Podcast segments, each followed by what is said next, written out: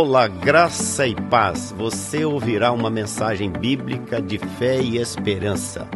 Estamos orando para que esta mensagem lançada germine, cresça e frutifique em sua vida para a glória de Deus Pai. Jesus o abençoe ricamente.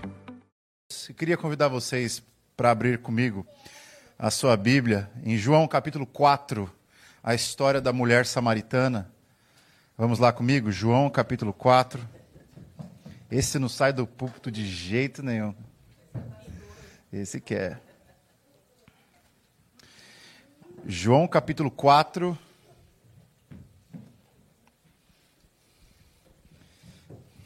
Nós vamos ler do versículo 1 até o versículo 18.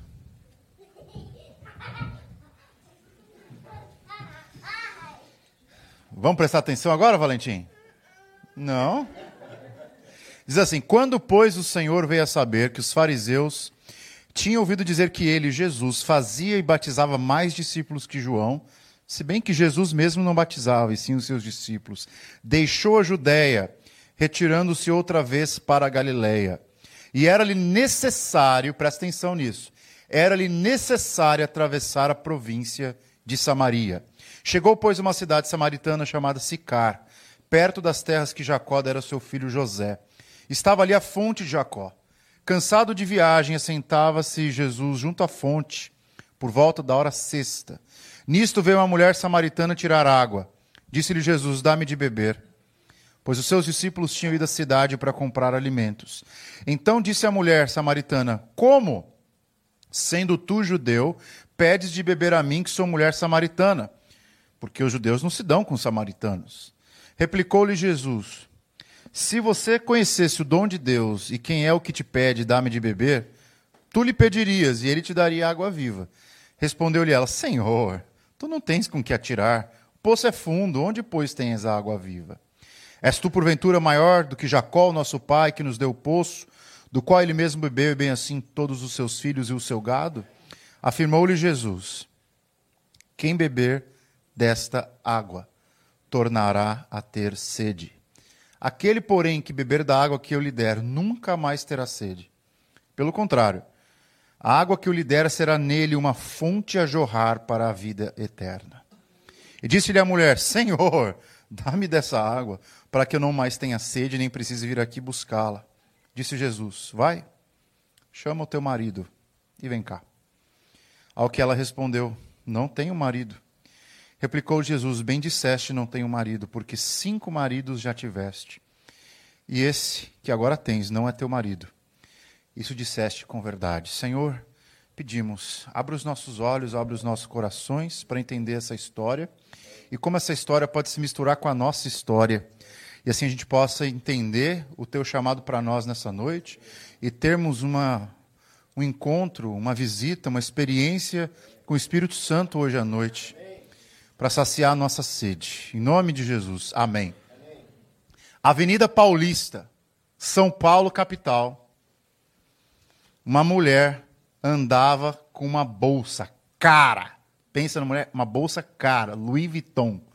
Tem uns brasileiros que chamam de Louis Vuitton. Ela andava com essa bolsa, de repente apareceu um corintiano atrás dela. Um chapéu abarreta assim botoada até o pescoço, assim. Segurou na bolsa daquela mulher e disse o seguinte: Moça, é a bolsa ou a vida? A mulher olhou para ele e falou assim: Pode escolher. As duas estão vazias. O cara não entendeu nada e saiu correndo. A bolsa e a vida vazias. Queria te fazer uma pergunta. Olha aqui para mim. Tá ligado? Tá ligado? O que é que preenche teu vazio? O que é que mata a tua sede? O que é que enche você de dentro para fora? A história que eu acabei de contar fala de uma mulher com uma bolsa vazia. A história que a gente acabou de ler fala de uma mulher com o cântaro vazio mas as duas, em diferentes épocas da história, comunicam a mesma verdade. as duas estavam vazias, em busca de água, em busca de sentido, em busca de significado para a vida. Quem é essa mulher?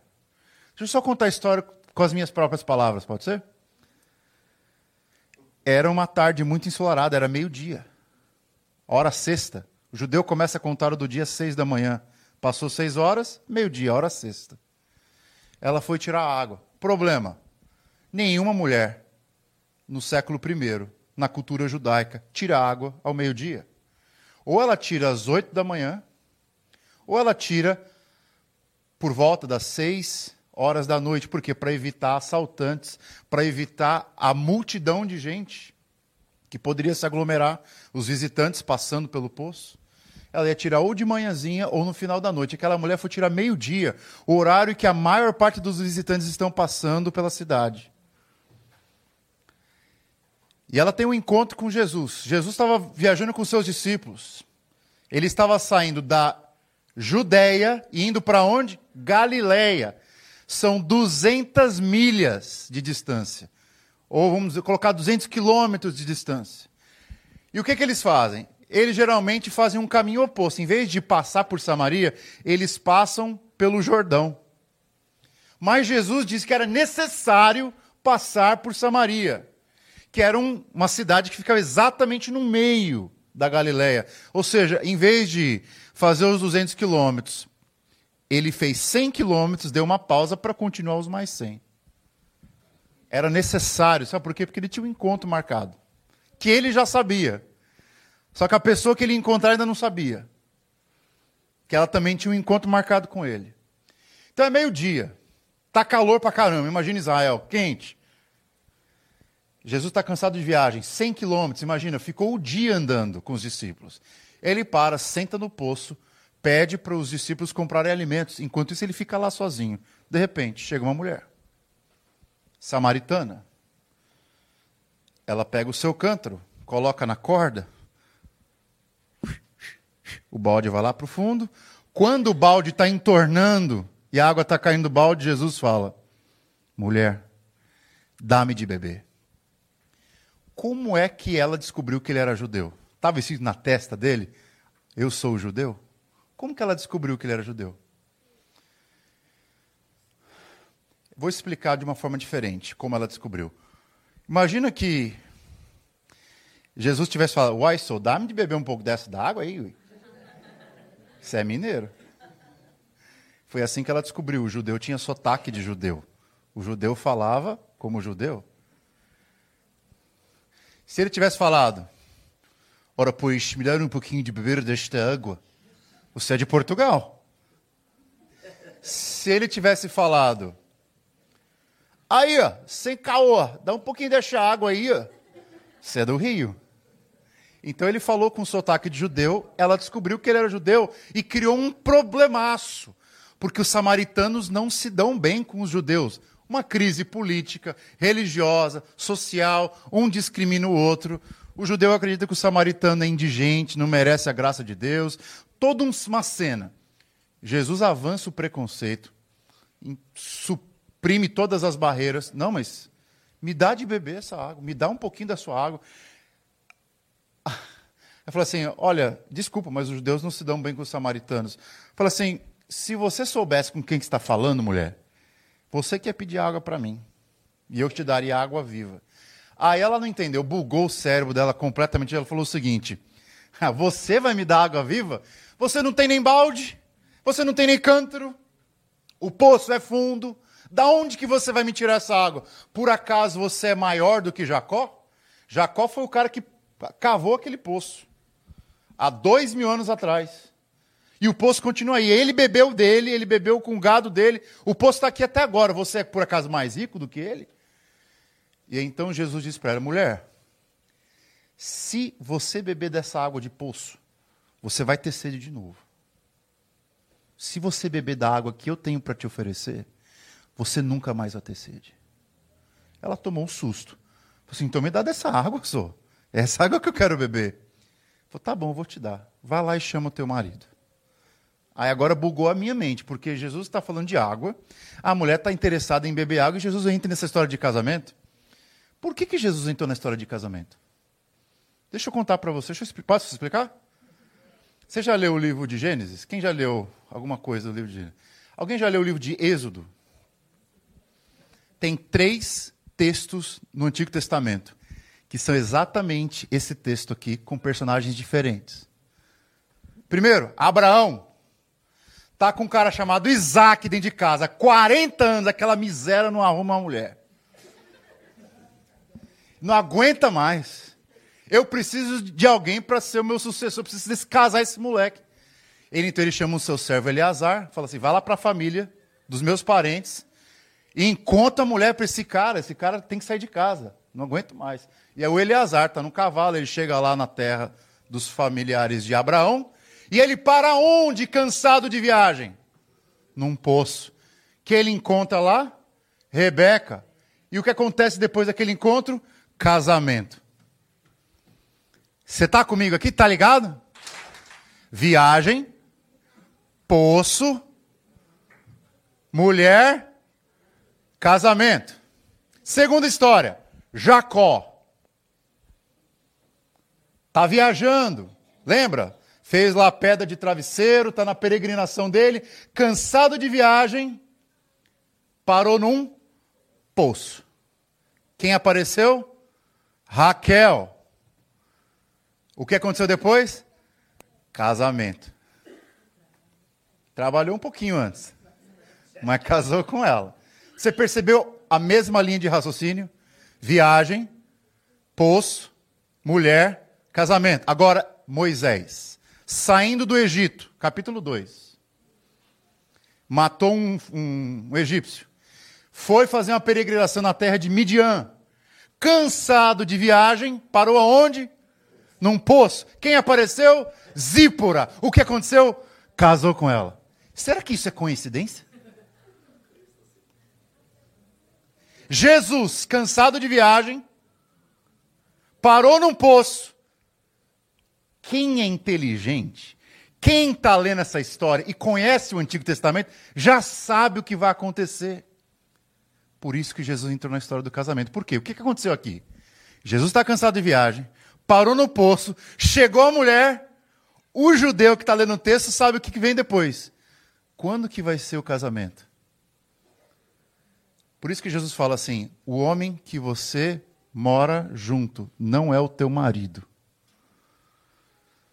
que, que Jesus está fazendo? Essa é uma narrativa de casamento. Essa mulher tinha casado cinco vezes, mas continua com o cântaro vazio, continua com o balde furado. A pergunta é: quem mata a tua sede? Quem enche o teu vazio? Eu queria te dar três respostas, tá bom? Se quiser anotar, fica à vontade. Primeira, beber água de poço só aumenta mais a tua sede. O que é água de poço nesse texto? Representa tudo aquilo que ela tinha bebido na sua vida anterior. Tudo que ela tinha bebido. Quais eram as águas que essa mulher bebeu? Ricardão número um. Ricardão número dois. Ricardão número 3, Ricardão número 4, Ricardão número 5 e agora o Ricardão clandestino, que não é marido. Seis homens, um atrás do outro. O que, que ela está buscando? Ela não está buscando simplesmente homem. Ela está buscando sentido. Ela está buscando felicidade. Ela está buscando realização. Mas o que, que Jesus quer ensinar para ela? Por que, que Jesus diz, vai chamar o teu marido? Ela pediu água viva. Ela pediu água viva. Jesus está dizendo: Eu não vou te dar água viva enquanto você continuar bebendo água de poço. O que é água de poço? É os amores dessa vida. Os amores. O Tintim está perguntando ali. A água de poço é tudo aquilo que a nossa alma se apega aqui nessa terra. E que a gente pega coisas finitas e tenta extrair delas coisas infinitas. A gente tenta achar a realização da nossa alma no que é finito, só que a gente só pode encontrar o que é infinito, no infinito que é o próprio Deus. E toda vez que a gente pega a nossa alma, que foi criada para Deus, e tenta preencher ela com coisas que são inferiores que Deus, é como se a gente estivesse bebendo água de poço. Você bebe, bebe, bebe, mas continua mais vazio. É você nessa história? Sou eu aqui. 13 anos de idade. Jogava basquete. Tocava guitarra numa banda. Minha vida era isso. Minha vida era jogar, tocar, sair de rolê com os amigos, mulherada. Não era crente. De repente, quebrei o braço. Estou com uma cicatriz aqui, ó. Quebrei os dois ossos. Fiquei um ano parado. Meu padrasto, que tinha casado com minha mãe, morreu. Minha mãe entrou em parafuso. Pensei em suicídio não sei quantas vezes. Acabou a minha vida. Não podia tocar, não podia jogar basquete, não podia sair. Minha mãe entrou em parafuso. Meu pai morreu. Morrer junto. Acabou tudo. E aí, de repente, gente, no meio dessa, desse drama todo, sem poder fazer nada do que eu gostava, alguém me convida para ir para a igreja. Você está de brincadeira. Você acha que numa hora dessa eu vou querer saber de religião, cara? Eu era o maior zombador de religioso que tinha na escola. Porque eu achava uma baboseira.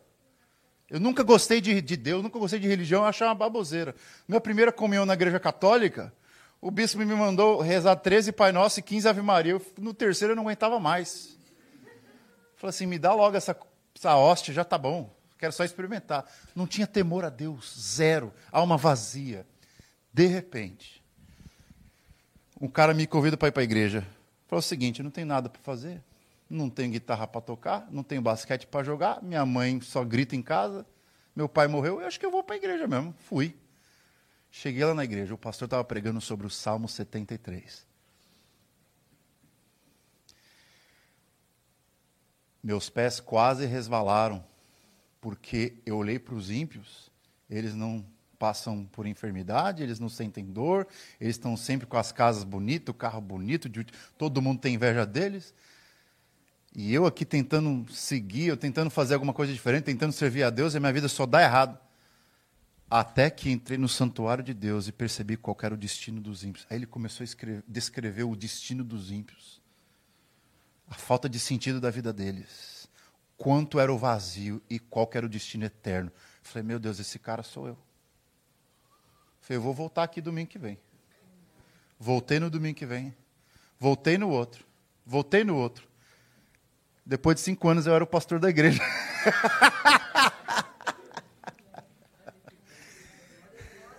Quem é que preenche o nosso vazio? Não é água de poço. Olha, água de poço não é necessariamente ruim. Casamento é uma água de poço.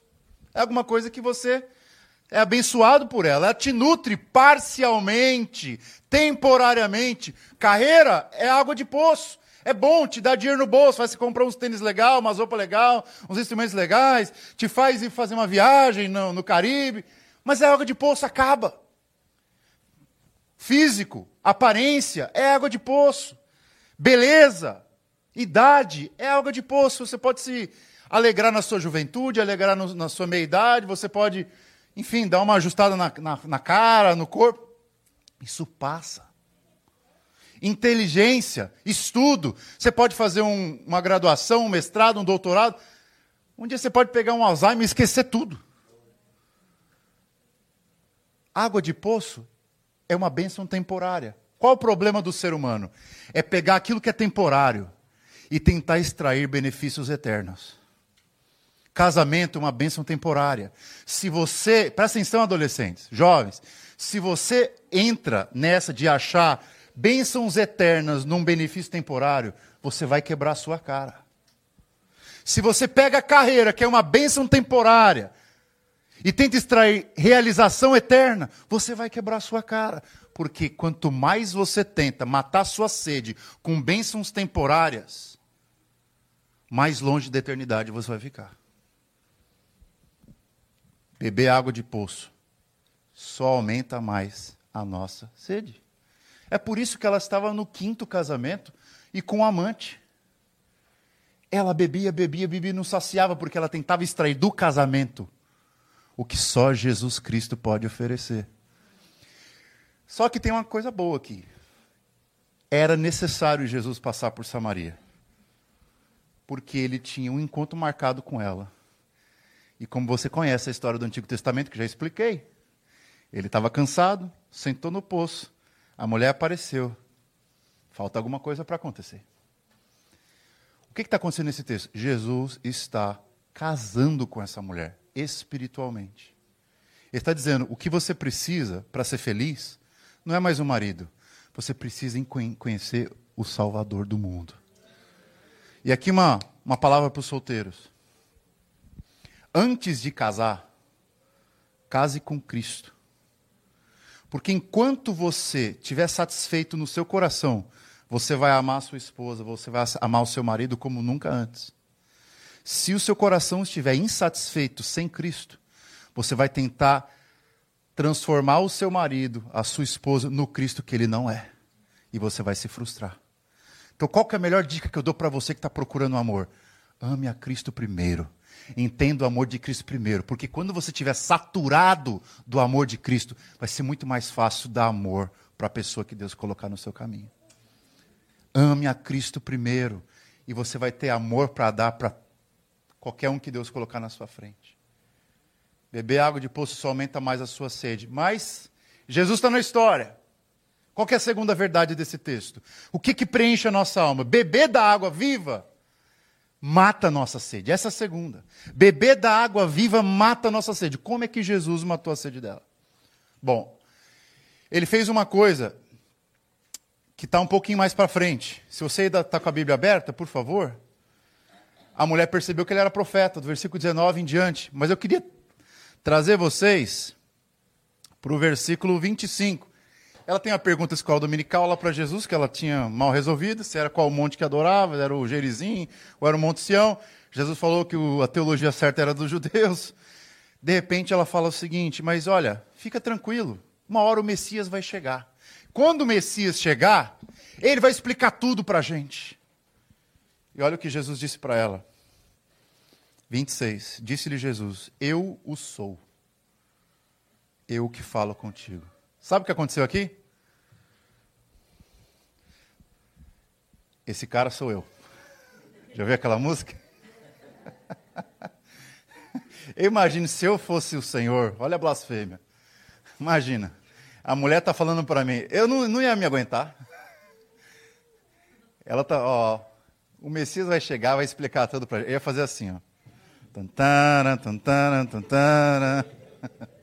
Esse cara sou eu. que maravilha. Você lê os evangelhos inteiros. Não tem nenhum texto dos evangelhos que Jesus se revela tão explicitamente. Eu sou Ele. Ele nunca disse isso para Pedro, nunca disse isso para João, nunca disse para ninguém. Ele disse para uma mulher samaritana, rejeitada, com cinco maridos fracassados, quebrada, discriminada por ser mulher, sofrendo preconceito de tudo que é, era gente da sociedade. Para ela, Jesus veio. Eu sou, eu cheguei. E é com você que eu vou casar. Por isso que eu falei, vai trazer seu marido, porque eu sei que você não tem nenhum. E eu quero te dar água que você precisa beber. E ela bebe, gente. E qual é o, o, o indicador do texto que nos dá a segurança de afirmar que ela bebeu dessa água? Olha comigo. Versículo 28.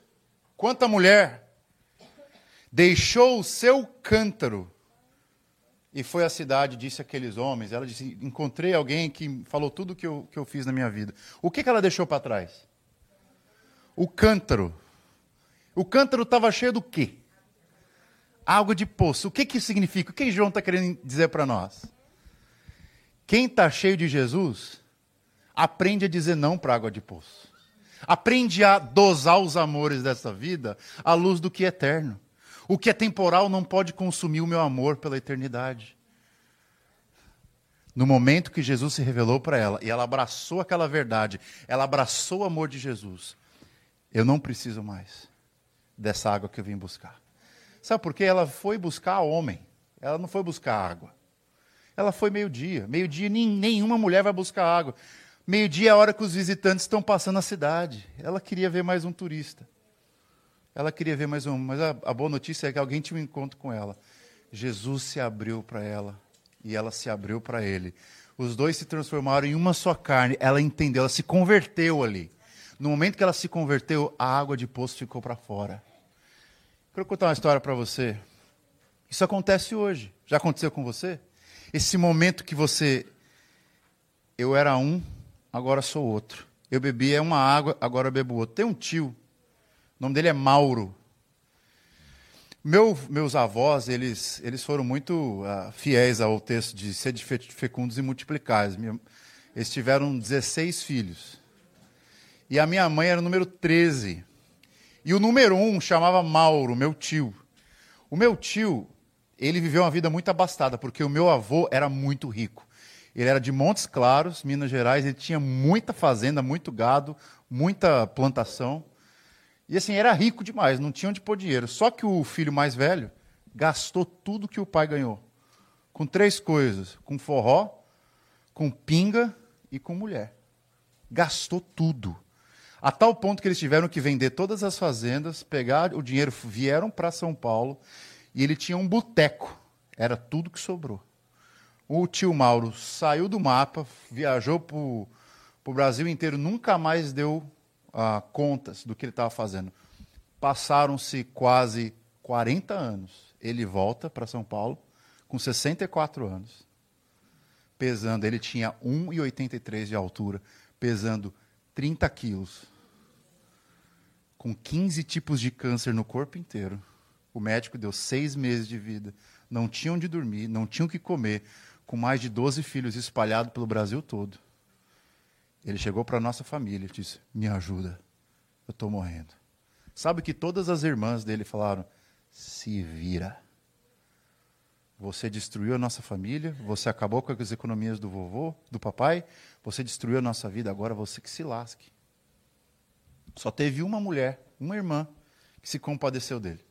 Adivinha quem? Minha mãe. E aí no apartamento que eu morava com a minha mãe, eu tinha, nessa época, eu tinha 15, 16 anos, tinha acabado de me converter tinha dois dormitórios. Um para minha mãe e um para mim. Adivinha onde ele foi dormir?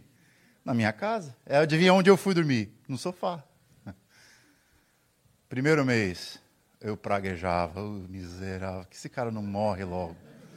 Não posso jogar mais videogame, não posso mais brincar, não minha, posso ter mais minha privacidade. O cara emperrou a família toda, agora está aí, ó, querendo se beneficiar da gente. Não entendia direito o evangelho. Rapaz, foi no médico. O médico falou: olha, não tem jeito, o câncer está se espalhando muito rápido, a gente vai ter que fazer algumas coisas drásticas. Tiveram que cortar a língua dele. Não podia mais falar. Eu dei glória a Deus. Eu, Pô, maravilha. Pelo menos uma benção a mais. Na época eu estava mal, gente. Tinha acabado de me converter, ainda estava muito ímpio ainda. O que acontece?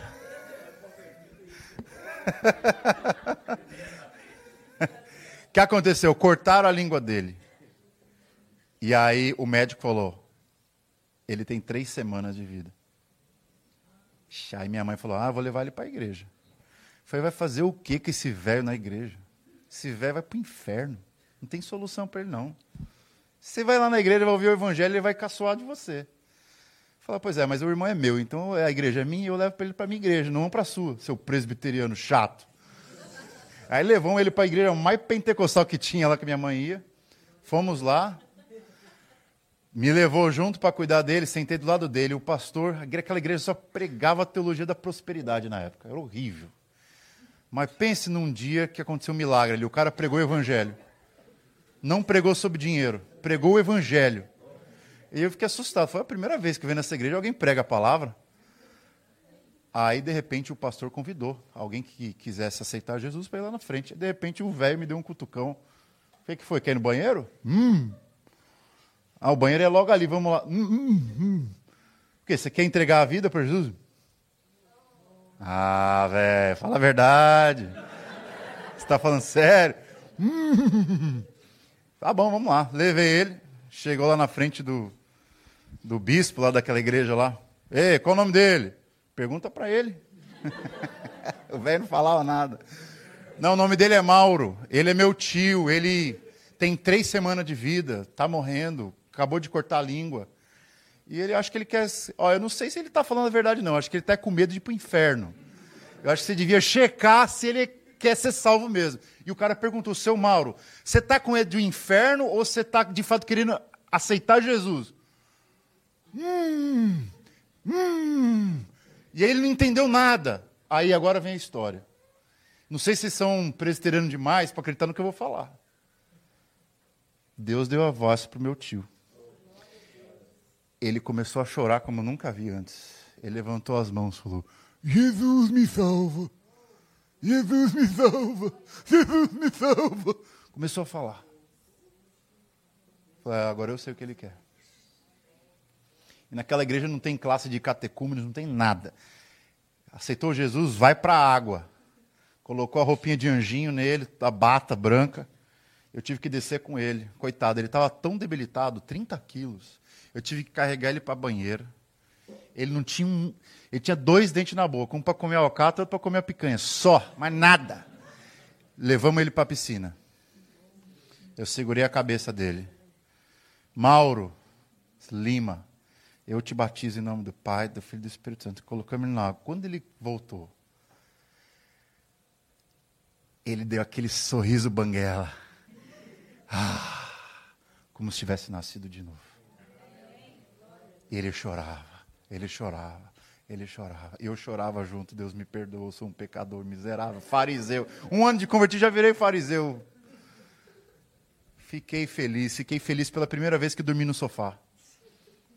Deus tem um plano para o miserável pecador que eu criticava, que eu julgava.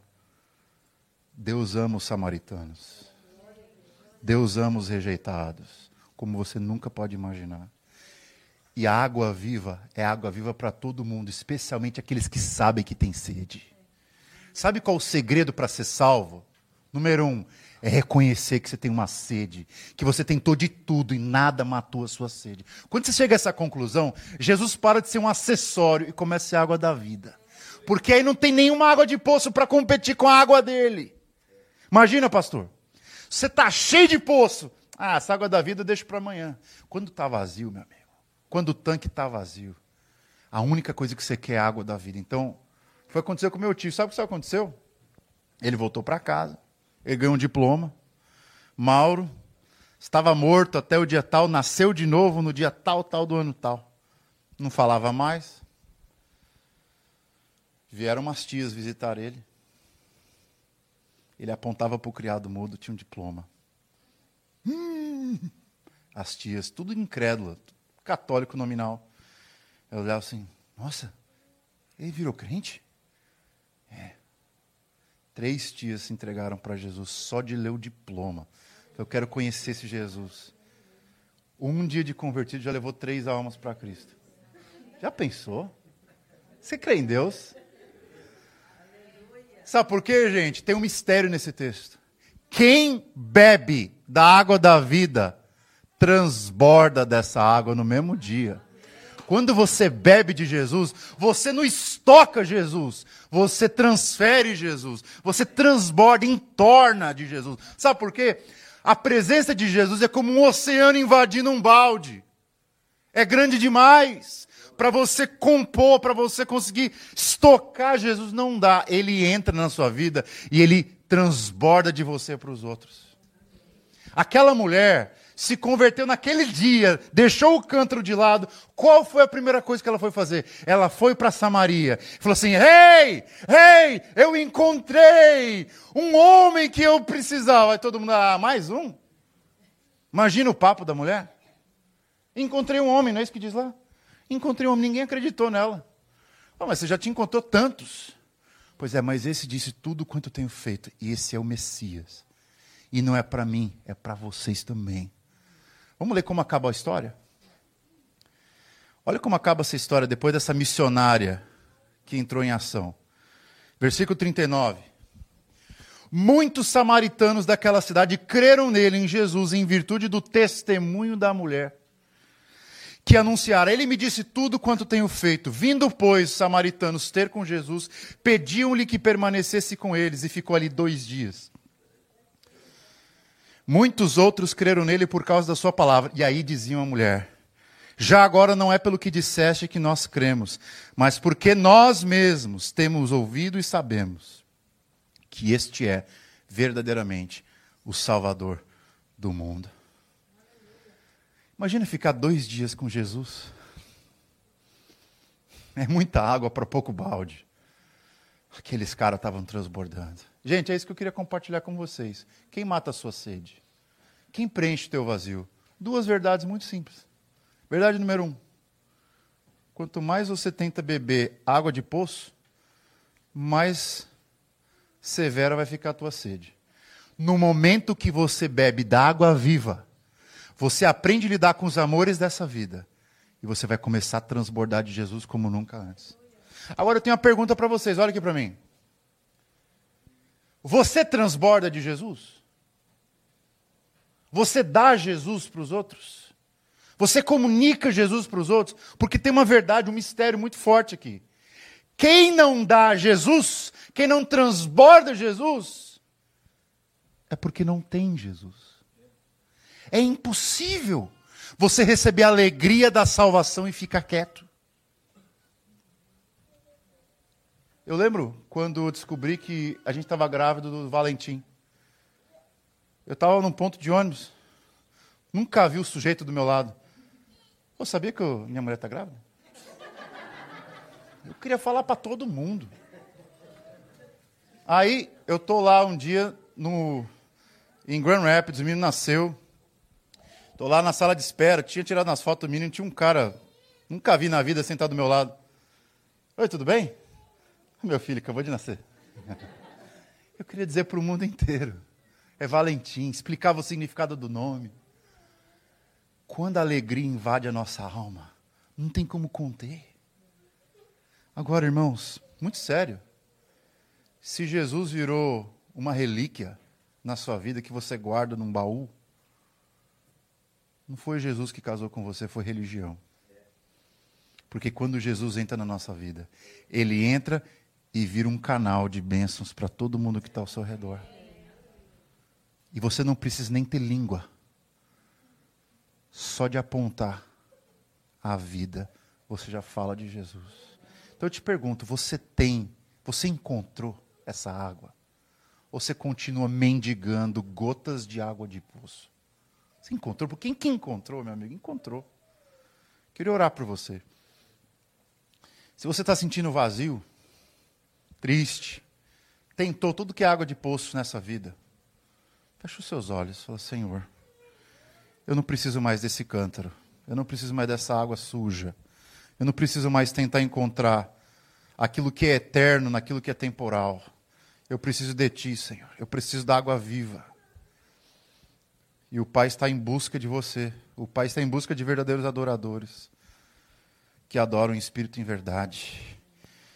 Você que está tentando em água de poço, você adolescente, está procurando aparência, está procurando os prazeres dessa vida. Você jovem que está tentando de tudo para se promover no tempo.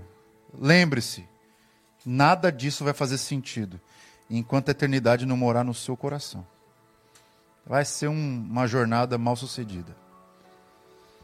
Você que é pai, você que é mãe,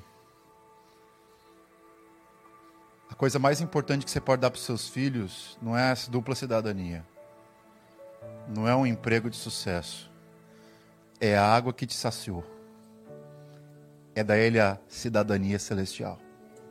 Tem muita gente achando que a salvação é sair do Brasil. Tem muita gente achando que a saída para o Brasil é o aeroporto. A saída para o Brasil, a saída para o Canadá, para os Estados Unidos, é encontrar-se com Jesus. Porque quem encontra Jesus ganha acesso, ganha um passaporte direto para Nova Jerusalém. E é para lá que eu quero ir. Lá a porta é aberta. Lá não tem alfândega. Lá quem tem o sangue do cordeiro é convidado para entrar. Lá as fontes de água viva nunca param de jorrar. Lá você pode beber o quanto você quiser. Lá nunca tem mais sede. Lá ele é tudo em todos. Lá todos os seus anseios são saciados. E tudo aquilo que você achava que era legal vira supérfluo. Na presença de Deus, na presença de Cristo, o pior dos pecadores se transforma no mesmo dia num missionário. Ó oh, Senhor, nós nós te agradecemos, Senhor, porque a tua palavra nunca volta vazia. A tua palavra é como flecha certeira no nosso coração. A tua palavra é tão linda, Jesus. É inesgotável, é como riqueza. Com infinito valor. A gente já leu essa história tantas vezes, ó Deus. E uma nova compreensão, uma nova aplicação para nossa alma, de que não tem jeito, Pai. Foram cinco casamentos, é um amante, é relacionamento sem compromisso, é carreira, tudo isso é água de poço. A gente tem que voltar todo dia para buscar, senão a gente fica vazio de novo. O Senhor é a única água que quando entra, a gente não precisa voltar, porque ela entra em nós e faz em nós rios de água viva. É a única água que eu não preciso correr atrás, porque o Senhor correu atrás de nós. E o Senhor ofereceu tudo que o Senhor tem para nós, o teu filho. E mais do que ter oferecido o teu filho, o Senhor ofereceu o teu espírito para morar em nós. E agora eu não preciso mais ir em poço, eu tenho a fonte morando em mim morando nos meus irmãos, morando nas minhas irmãs. E toda vez que a gente se ama, toda vez que a gente canta, toda vez que a gente adora junto, é água sem fim, é água gostosa para beber, na tua presença, onde há alegria eterna. Oh Deus, que, que presente foi a salvação do meu tio. Que presente, Senhor, foi a salvação daquela samaritana. Por meio dessas pessoas rejeitadas o Senhor encontrou aqueles que estavam escondidos. E o Senhor salva. Eu peço, Senhor, se tem alguém aqui que não foi salvo, está só enamorado com a religião, está só vivenciando a experiência dos pais, mas não vivenciou a sua experiência própria. Se tem alguém aqui vazio, Senhor, se arrebentando com pornografia, se arrebentando com mulheres, com sexo fácil, se arrebentando, Senhor, com imoralidade, vivendo, Senhor, nos prazeres dessa vida, vivendo pela carreira, trabalhando de uma forma ilegítima. Se tem alguém aqui, Senhor, que precisa deixar o cântaro de lado e ter um, um compromisso renovado com o Senhor, eu peço, Senhor, que o teu Espírito vá até esse coração e toque, Senhor. Toque, convença do pecado, convença da sua graça e abrace, Senhor, para que venha a Ti com a graça irresistível. Venha a Ti, Senhor, com todo o amor. Deixa esse cântaro de lado, venha te abraçar e venha te amar como nunca amou antes.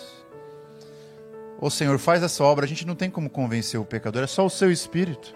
E nós cremos que o Seu Espírito está aqui, passeando nessa igreja, passeando nos nossos corações. Então, por favor, Senhor, toca nesse coração. Também peço que o Senhor toque naquele coração que já é crente, aquele que já está firme, mas está com a boca quieta. Não chama os amigos para o Evangelho, não testemunha no, no ambiente de trabalho, é um agente secreto do reino de Deus. Nunca fala do Evangelho, nunca testemunha, ninguém sabe. Senhor, que ele se transforme no missionário a partir de agora. Que aprenda a dar aquilo que ele bebe. Que aprenda a oferecer a água viva que ele desfruta. Senhor, eu peço que o Senhor abençoe a liderança dessa igreja, os pastores, os presbíteros, os diáconos, os líderes de grupo pequeno, os líderes de ministério, os professores de escola dominical, que nós possamos transbordar daquilo que nós bebemos, ó Deus, que é a água viva do Senhor Jesus. Eu peço, Senhor, humildemente, que o Senhor incline os seus ouvidos para a nossa oração e possa fazer um milagre nessa noite, e que a partir de nós, Toronto e por onde a gente passar, a gente possa deixar vários cântaros vazios e muita gente encontrando com a água da vida. Em nome de Jesus oramos. Amém. Obrigado, gente. Obrigado.